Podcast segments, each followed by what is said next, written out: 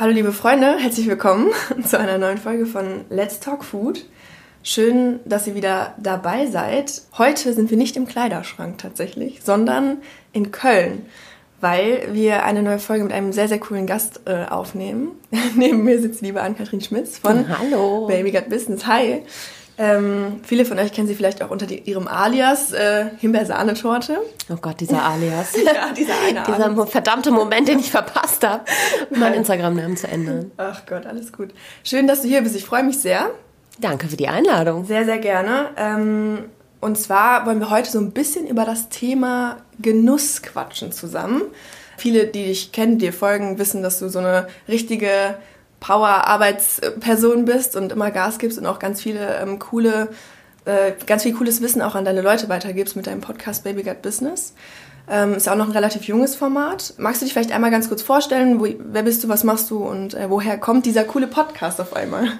Fun Fact, ich habe jetzt sogar mit IGTV angefangen. Wow. Seit gestern habe ich mein allererstes IGTV hochgeladen. Sehr, sehr Schaut cool. mal rein. Ja, ja ich weiß nicht, ob es so viel. Doch, also es ist schon ganz gutes Feedback rübergekommen und ähm, das ist für mich natürlich was ganz, ganz anderes, weil eigentlich spreche ich ja auch lieber wenig über mich, eher über andere Themen. Ähm, ja, also ich mache ursprünglich Influencer Marketing und Social Media Marketing in ähm, ja, verschiedensten Facetten, könnte man sagen. Also als freie Beraterin, ähm, in großen Unternehmen, ich helfe Agenturen bei Pitches äh, weiter, beziehungsweise ja, mache tatsächlich mittlerweile auch äh, Coachings von Unternehmern und Unternehmerinnen, die sagen, hey, ähm, ich will auch eine ähm, bessere Social-Media-Präsenz bekommen, ich will mich selbst vermarkten, um vielleicht zum Beispiel als Arbeitgeber attraktiver zu werden und ähm, ja, das sind so gerade meine Hauptthemen. Ich mache aber auch noch äh, Influencer Marketing Management. Ähm, für, einen relativ, für eine relativ bekannte Influencerin namens Nova Lana Love. Das Unternehmen habe ich äh, tatsächlich auch mitgegründet. Also wir nennen es Unternehmen, weil es einfach irgendwie eine Company für uns geworden ist und eine Marke, die irgendwie auch eine Wertigkeit hat. Und ähm, ja, Farina hat mittlerweile auch eine Fashion-Brand, die betreue ich natürlich auch Influencer- und PR-seitig und äh, denken uns da immer ganz schöne Dinge drumherum aus. Wenn es sein muss, organisiere ich aber auch gerne noch immer Events und ähm, ja, ich sage selten Nein zu einem guten Projekt. Das hört sich schon so an, ich habe es gerade schon rausgehört. Also das heißt, ähm, du hast jetzt nicht den klassischen 9-to-5-Job, ne? Es ist jetzt nicht so, dass du losgehst ins Büro und dann 17 Uhr Stift fallen äh, lässt, sondern das scheint ziemlich viel zu tun zu sein. Coole Sachen, sehr interessante Sachen.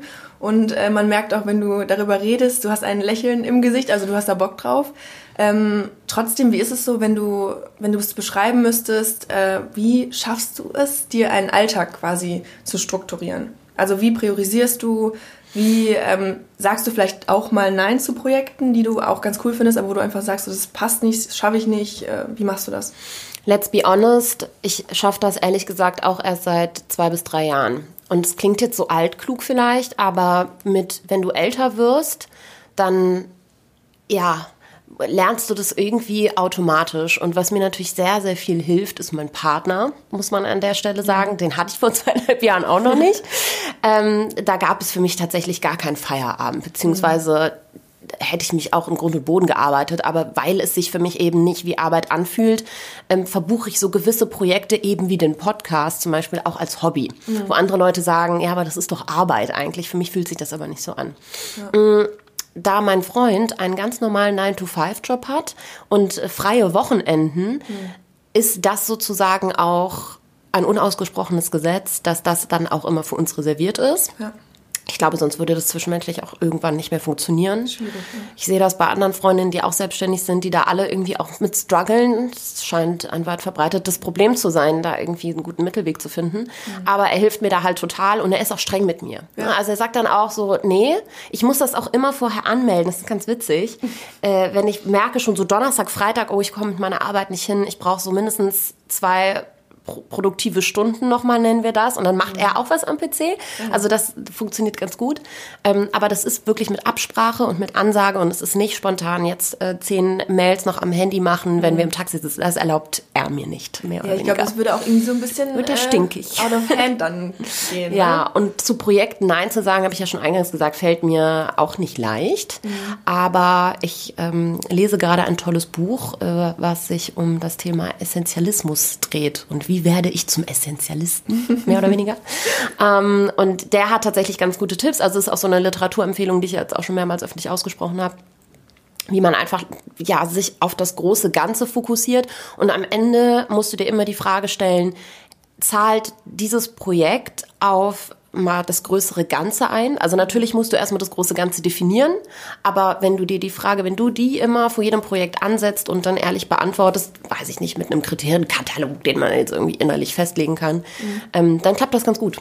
Okay.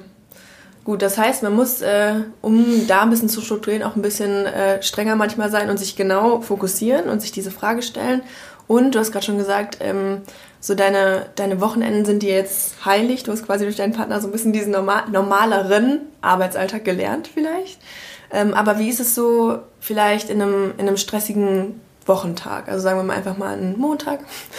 Und äh, du, du denkst so, oh mein Gott, wie soll das funktionieren? Wie schaffst du es dir da vielleicht mal zwischendrin eine Auszeit zu nehmen? Machst du das? Also gibt es so Momente, wo du sagst, okay, ich brauche jetzt gerade mal kurz äh, so und so viele Minuten, ich mache das jetzt? Mm, Ich mache das nicht täglich, um ehrlich zu sein, sondern ich mache das dann, weiß ich nicht, ähm, äh, wöchentlich auf die Woche betrachtet oder halt ähm, tatsächlich so in zweiwöchigen Abstand. Und ähm, dann arbeite ich vor. Dann mache ich auch viele, viele Überstunden natürlich, weil um mir einen Tag frei zu arbeiten, ähm, muss ich das ja natürlich automatischerweise an der anderen Ecke irgendwie draufsetzen. Aber dann schaffe ich es mittlerweile wirklich ganz gut, das Handy wegzulegen. Ich muss dafür aber aus meiner gewohnten Umgebung raus. Ich schaffe das nicht zu Hause. Ich habe gemerkt und gelernt, ich muss wirklich raus. Ich muss zum Beispiel in die Therme gehen oder in ein, weiß ich nicht, Spa oder was auch immer wo ich dann wirklich mein Handy im Spind lasse und dann schaffe ich das aber auch wunderbar. Wenn es dann da liegt und ich habe das alles ordentlich vorbereitet und weiß, es kann jetzt eigentlich nichts äh, passieren, was so gravierend schlimm ist, dass es jetzt hier geschäftsschädigend für mich wäre, während ich hier einmal liege und mein Buch lese oder so.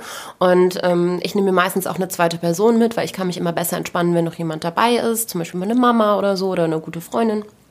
Und dann schaffe ich das tatsächlich auch sieben Stunden lang. Ähm, relativ äh, easy darauf zu verzichten. Ich schlafe dann tatsächlich auch immer Ich viel. schlafe sieben Stunden, deswegen schaffe ich das. Das ist unglaublich. Wie, ja, das, das holt der Körper sich bei mir automatisch dann aber auch zurück. Ja, ich kann das nur jedem empfehlen, vielleicht aus dieser gewohnten Umgebung raus, auch wenn man natürlich selbstständig ist äh, oder mal Homeoffice macht und so.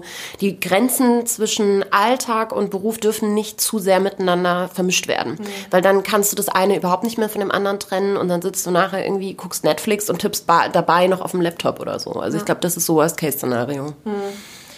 Ähm, wenn ich mir das so anhöre, heißt es ja, dass du quasi schon immer auch zwischen verschiedenen Situationen switchen musst am Tag. Ne? Es geht um super viele verschiedene Sachen, keine Ahnung, tausend verschiedene Projekte sozusagen. Ähm, wenn du einen kulinarischen Alltag von dir beschreiben müsstest, ne? Es geht ja in letzter Zeit auch immer viel um, um Genuss, um Essen. Hast du so einen kulinarischen Alltag? Kochst du manchmal oder bist du echt so typisch Person, okay, Essen on the go, einfach kurz was beim Bäcker snacken und dann weiter? Ich lebe ja unter der Woche, könnte man sagen, ein Single-Leben. Was bedeutet, dass es für mich nicht so viel Sinn macht, immer frisch einzukaufen. Also mein Alltag, eine typische Woche sieht bei mir so aus. Ich bin von ähm, Montag bis Mittwoch oder Donnerstag in Köln und fahre dann fünf Stunden mit dem ICE nach Hamburg, von Donnerstag bis wiederum Montag zum Beispiel. Das heißt, wenn ich Lebensmittel am Montag einkaufen würde, klar würde das irgendwie für vier Tage halbwegs funktionieren. Äh, aber ich habe ähm, das probiert und für mich herausgefunden, ich schmeiß am Ende mehr weg, als dass es irgendwie ähm, mir auch Zeit oder Geld gespart hätte dadurch. Ich gehe schon extrem viel essen. Ich bin ja auch ein Riesenfan von Never Lunch Alone. Also auch da suche ich mir immer irgendwen, der mitkommt, beziehungsweise weiß ich nicht, muss gar nicht unbedingt beruflich sein, aber irgendwer, der mir da irgendwie noch so ein bisschen Input gibt. Und ähm, ich finde auch immer, man genießt besser zusammen. Ja, ich kann, das, das fällt mir dann noch, das holt mich noch ein bisschen mehr ab, sage ich mal so. Cool. Also Lunchdates sind dein Ding. Lunchdates sind total mein Ding. Ich frühstücke gar nicht, zum mhm. Beispiel. Einfach aus Gewohnheit und ich habe morgens keinen Hunger. Und äh, Lunch dann sehr ausgiebig und abends auch immer gerne langgezogene Dinner über. Also das liebe ich, mit Freunden ewig im Restaurant zu sitzen. Und ja, ich bin ja auch ein ganz guter Trinker. Und einen Weintester habe ich auch gesehen letztens. Ich liebe Wein. Ja. Das ist mein Kryptonit. Kann ich gut verstehen. Wein ist, äh, Wein ist super. Ähm, wie würdest du persönlich Genuss definieren? Also was ist für dich wirklich Genuss und wann, in welchen Situationen spürst du quasi, dass du genießt?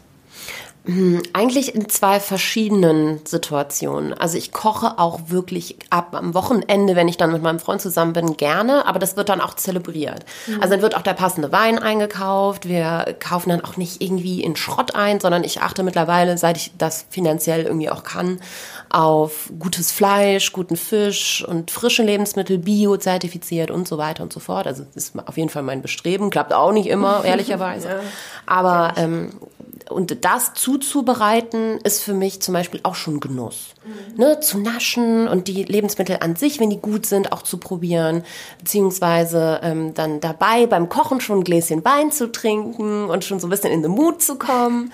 Ähm, das genieße ich total. Natürlich auch immer zusammen mit meinem Partner gerne oder halt auch mit Freunden. Auch das hat, ich mache jedes Jahr ein riesen Weihnachtsessen mhm. seit, ich glaube, sechs Jahren oder so, traditionell. Ja. Unser, unser traditionelles Weihnachtsessen, so heißt das auch im Freundeskreis. Und ich bin immer der Koch tatsächlich, weil die anderen können das, glaube ich, nicht so gut. Ich weiß gar nicht, warum ich immer kochen muss. Gute Frage eigentlich. Muss immer stellen in die Runde hier. Ja, und ähm, das ist so die zweite, ähm, der, der zweite größte Genussmoment, ne? das mit vielen mhm. anderen zu teilen, ähm, ob das jetzt selber zuzubereitet wurde oder nicht, ist das da mal dahingestellt. Aber wie gesagt, wirklich ausgiebigst über viele verschiedene Gänge und ähm, Geschmacksrichtungen, sage ich jetzt mal, äh, einen, einen Abend zu zelebrieren.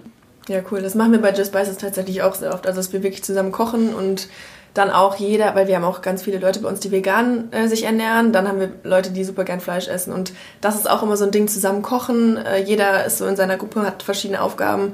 Das äh, ist für uns auch immer richtig, richtig cool. Also so ein gemeinsames Kochen ist schon, ist schon mega, muss man sagen. Mhm. Schön, dass ihr das so pflegt. Das ja, ist toll. Wir haben auch immer jeden Dienstag tatsächlich äh, Teamfrühstück. Also da geht auch nichts, äh, nichts drüber. Das wird immer gemacht, durchgezogen. Eine Stunde von neun bis zehn haben wir Teamfrühstück, essen zusammen, besprechen, was so war die Woche, die News werden, äh, werden verkündet sozusagen. Also das ist auch immer ganz cool. Super cool. Ja. Ich glaube, es ist auch wichtig, so unternehmenskulturell. Ja, nee, das ist wirklich, das ist schon so ein richtig festes Ding bei uns. Also ich glaube, das wird auch immer so sein, würde ich mal sagen. Hoffe ich gut. mal. Gut.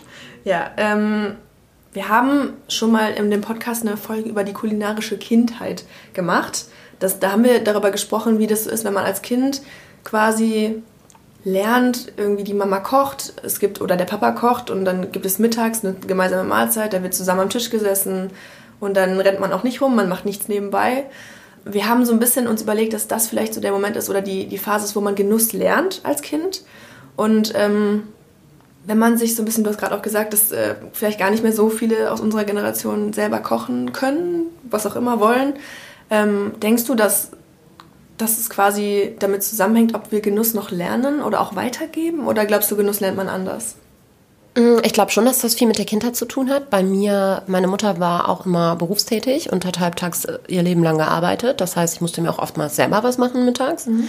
Äh, wir sind dafür aber immer am Wochenende meistens, also wirklich sehr, sehr regelmäßig auch gut essen gegangen. Mhm. Und da haben meine Eltern immer viel Wert drauf gelegt. Und das hat sich scheinbar jetzt wo wir gerade drüber sprechen, merke ich auf mich übertragen. ähm, da muss ich, dass, dass die, unsere Generation nicht mehr gerne kocht, glaube ich nicht unbedingt, weil ich habe jetzt zum Beispiel 2019 den absoluten Influencer-Trend zum Kochbuch beobachten können. Ja. Mhm.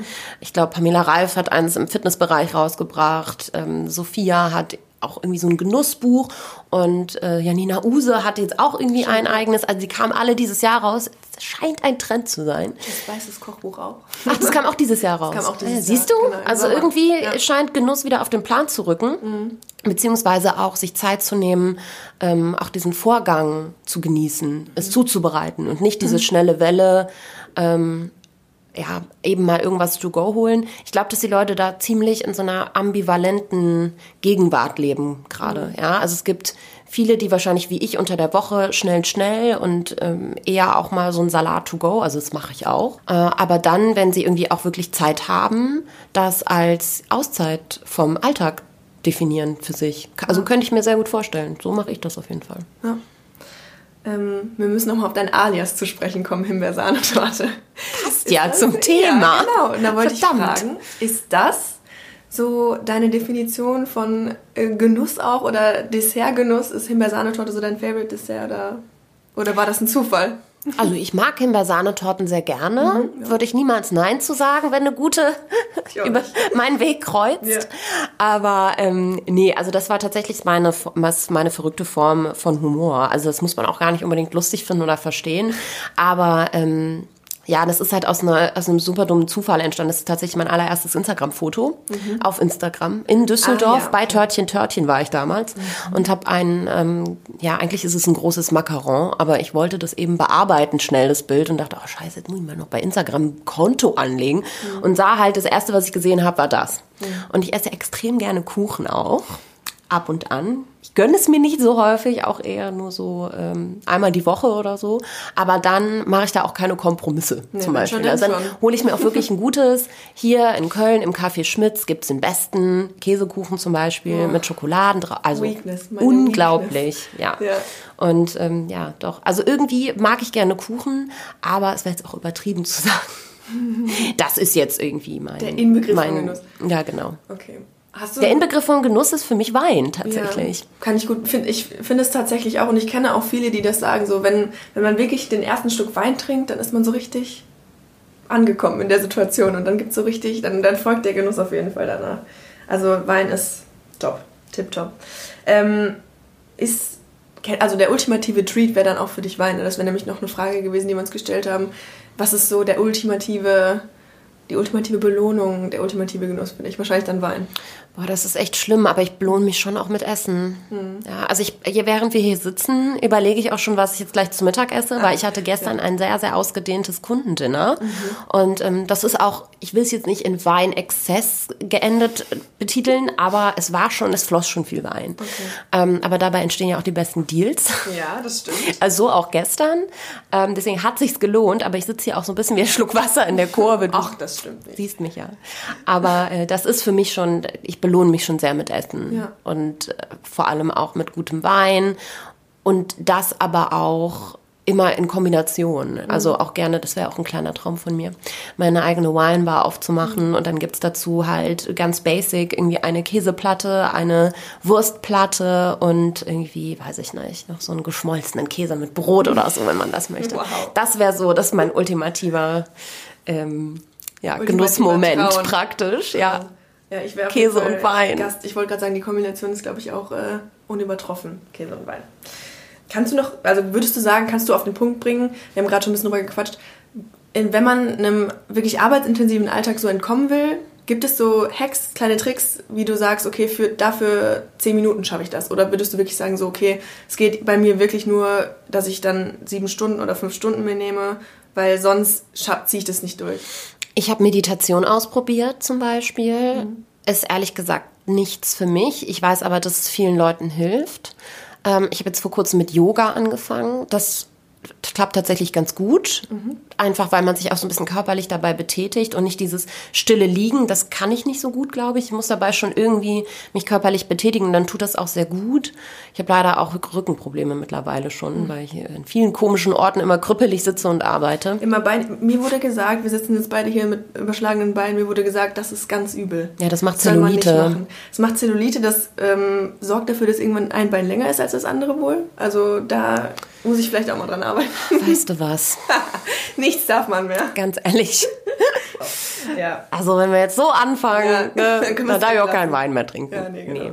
Also ähm, doch, also das hilft, glaube ich. Ähm, so zehn Minuten halte ich ehrlich gesagt nichts von. Also wenn man sagt, ich brauche jetzt irgendwie gerade eine Auszeit, dann lieber, wenn man zum Beispiel zum Mittagessen geht, im stressigen Joballtag, das Handy am Platz liegen lassen zum mhm. Beispiel. Also sich wirklich bewusst diese Distraction Devices wegnehmen, die dich immer wieder von Gesprächen ablenken, die deine Gedanken irgendwie immer wieder in eine andere Richtung leiten und ich weiß ja nicht, wie viele von da draußen arbeiten, aber wenn man vor allem kreativ arbeitet, dann kann das schon zu so einer Art Blockade führen. Ich merke, man kennt das selber.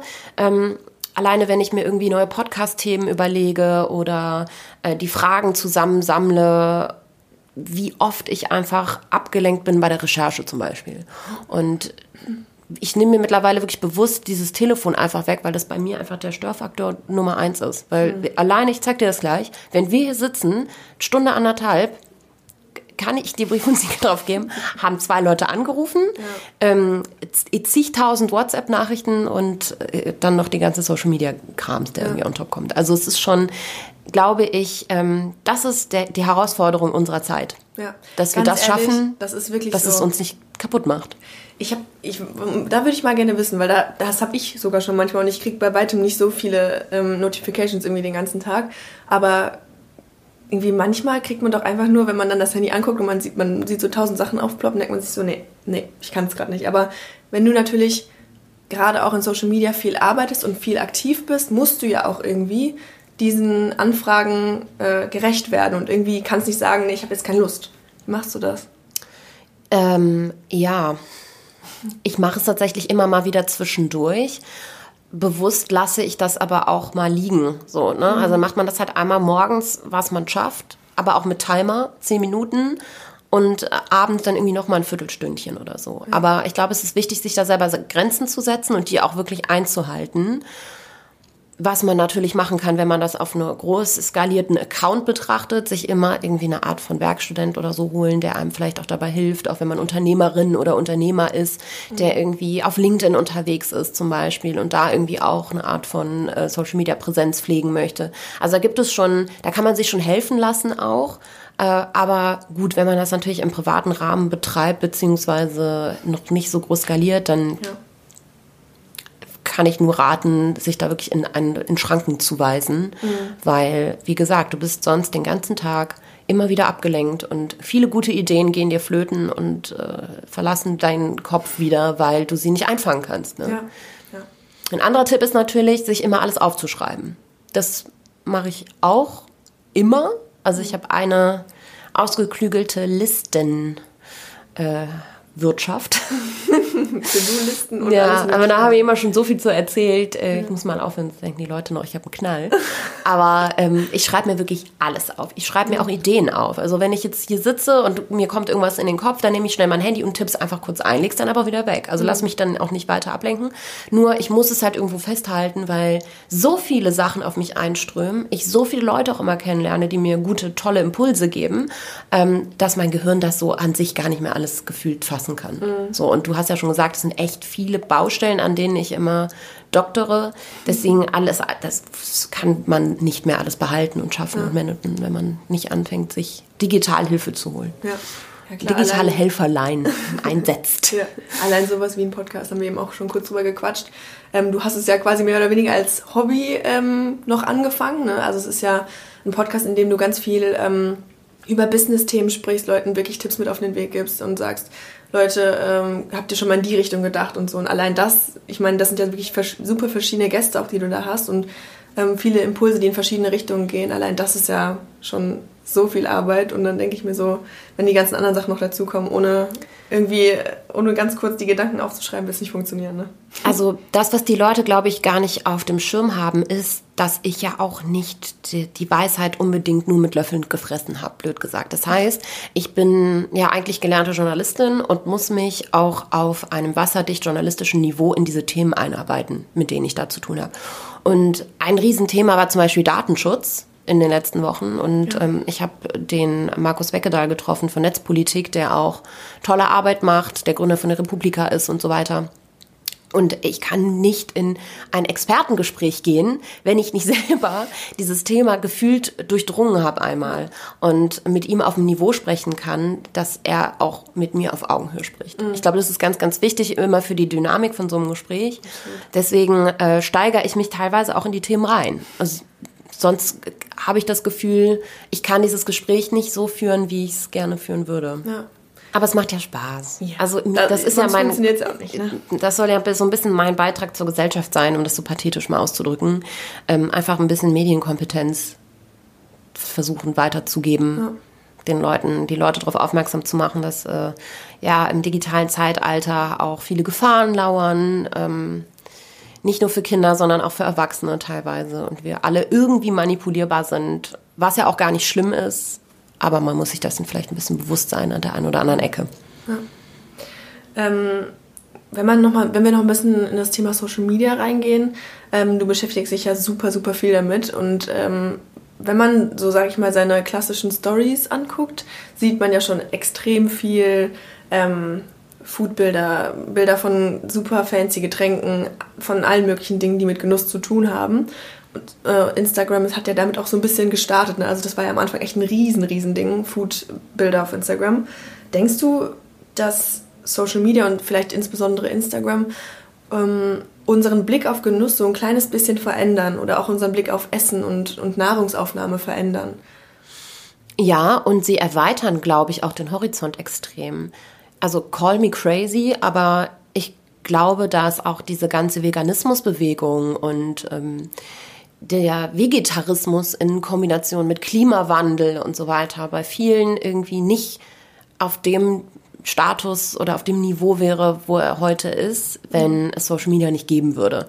Weil das einfach zu einer generell aufgeklärteren Gesellschaft für viele, viele Themen äh, sorgt, die dann auch die Leute mittlerweile ganz gut auch in den Kontext setzen können. Also ähm, natürlich, äh, also es klingt jetzt sehr, sehr ernst alles, aber am Ende des Tages ist das ja auch äh, immer noch eine Inspirationsplattform und ja, wird als diese im Food-Bereich natürlich auch rauf und runter genutzt. Ne? Und ähm, ich glaube schon, dass das natürlich auch immer so Nachahmungseffekt auf die Leute ausübt, die zum Beispiel, weiß ich nicht, Influencer sehen, die besonders gut äh, gesund kochen oder sich ihre Meal Prep Geschichten immer für die Arbeit vorbereiten und so weiter und ihnen sozusagen dadurch auch vermitteln, hey, ähm, das ist nicht nur gesund, sondern das ist auch lecker. So, das hat auch mit Genuss zu tun, zum Beispiel. Und deswegen würde ich die Aussage schon unterschreiben. Das verändert schon auch äh, die, die Blickrichtung auf Genuss in viele, viele Facetten aber. Also ich glaube, das kann man gar nicht in einen Satz pressen oder Nee. definieren. Nee, das, das ist bestimmt nicht, nicht möglich. Aber wenn du dir jetzt mal so vorstellst, ähm, also ich glaube, dieses Szenario kennt jeder und ich kann mich davon auch nicht freisprechen, aber wenn wir zum Beispiel, wenn man zum Beispiel einen super schönen Teller bekommt im Restaurant oder wo auch immer oder man selber was Schickes gekocht hat und dann ist das erste, was man macht, erstmal ein Foto machen. Man weiß noch gar nicht, man das hochlädt, aber man macht es erstmal und vielleicht kann man es später hochladen, wenn man gegessen hat, keine Ahnung. Es ist vielleicht auch so ein bisschen so ein Ding, dass Essen mittlerweile, auch wenn man vielleicht so in die Delis oder Cafés sich denkt, ähm, Hauptsache ist es ein bisschen Instagrammable. Ist das so ein Ding? Ja, 100 Prozent. Also da sind wir gefühlt bei dem umgekehrten Schluss, wie die reale Welt wiederum durch die Social-Media-Welt beeinflusst wird. Und ähm, das ist definitiv ein Riesending. Und ich glaube, wenn du wirklich auch ja, aus einer Business-Perspektive auf Instagram mit deinem Restaurant oder deinen Genussansatz, was das auch immer ist, ob es irgendwie ein Kochbuch ist, was du schreiben willst als Influencer oder als äh, Restaurantbesitzer irgendwie dein, dein Restaurant im digitalen Raum präsentieren willst oder weiß ich nicht, ein Café hast oder einen Weinladen, ähm, dann kommst du nicht drum rum, das irgendwie natürlich ähm, visuell ansprechend zu gestalten. Aber das macht ja auch super viel Spaß, finde Ja. ich.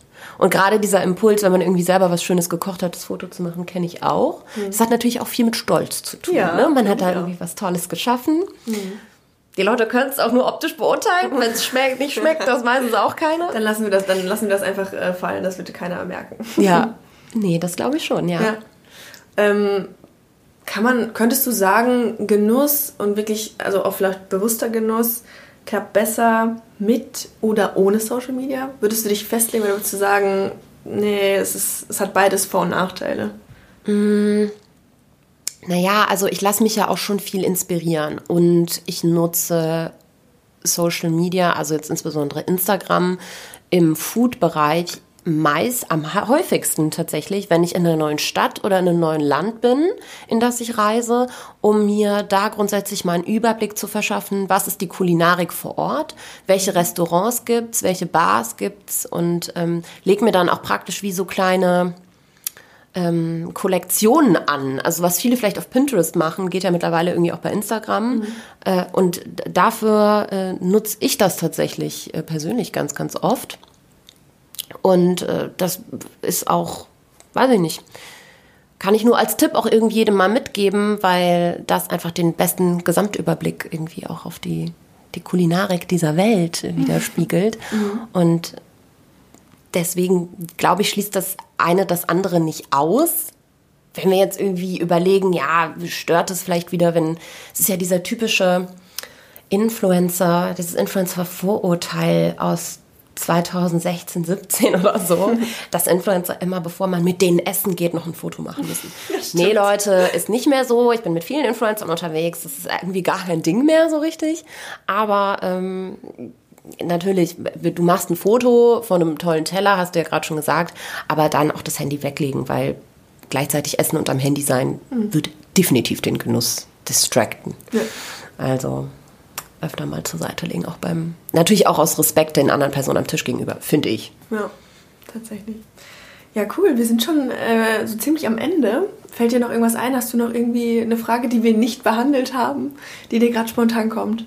Nee, aber ähm, Props an dich. Du hast gute Fragen gestellt. Danke. Und irgendwie, ich war erst ein bisschen dachte, okay, wie kriegen wir da jetzt den, den Bogen hin, so ein bisschen? Aber doch, hast du gut gemacht. Dankeschön. Hast du sehr gut gemacht. Hat ja, Spaß gemacht. Hat auch mir sehr viel Spaß gemacht. Viele Fragen, über die ich mir auch noch nie Gedanken gemacht habe. Mhm. Also gerade dieses mit der Kindheit. Ja ist mir jetzt erst im Gespräch aufgefallen, dass ich wahrscheinlich deswegen so gerne essen gehe. Außer dem anderen haben wir auch eine Folge zu gemacht, die war auch wirklich witzig. Mit unseren Jungs haben wir die gemacht. Da haben die auch erzählt, wie sie aufgewachsen sind, was sie so mitbekommen haben von ihren Eltern. Das ist auch ganz lustig gewesen. Mache ich definitiv mal. Ja, super. Dann äh, vielen Dank natürlich an dich für deine Zeit. Ähm, vielen Dank auch an euch fürs Zuhören. Ähm, wir freuen uns schon auf die nächste Folge Let's Talk Food. Ähm, ihr könnt uns jederzeit schreiben über podcast at justspices.de, wenn euch irgendwas einfällt. Wenn ihr Fragen habt oder wenn ihr ähm, Leute habt, die wir vielleicht mal in den Podcast einladen sollen. Wir freuen uns aufs nächste Mal und ciao. Tschüss.